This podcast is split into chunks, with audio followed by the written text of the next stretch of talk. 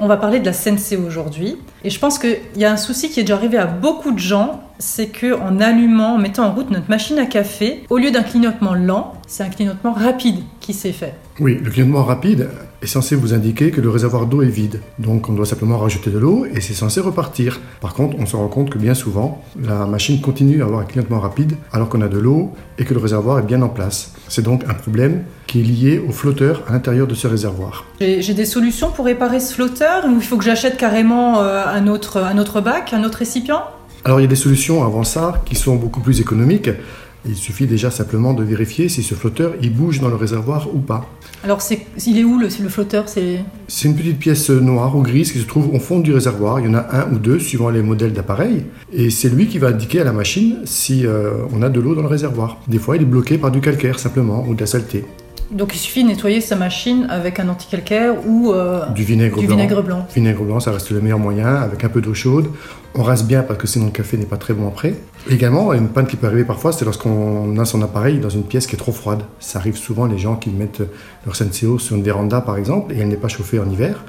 Et s'il fait trop froid, la machine ne marche pas. Ah d'accord, tout simplement. Donc on la rentre, on la laisse un petit peu à température ambiante et ça on la marche. laisse réchauffer et ça part tout de suite.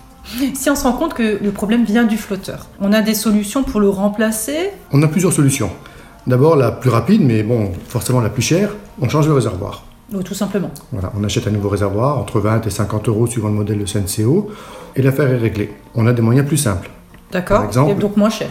J'espère. forcément moins chers. Par exemple, et depuis peu, on peut trouver le flotteur tout seul.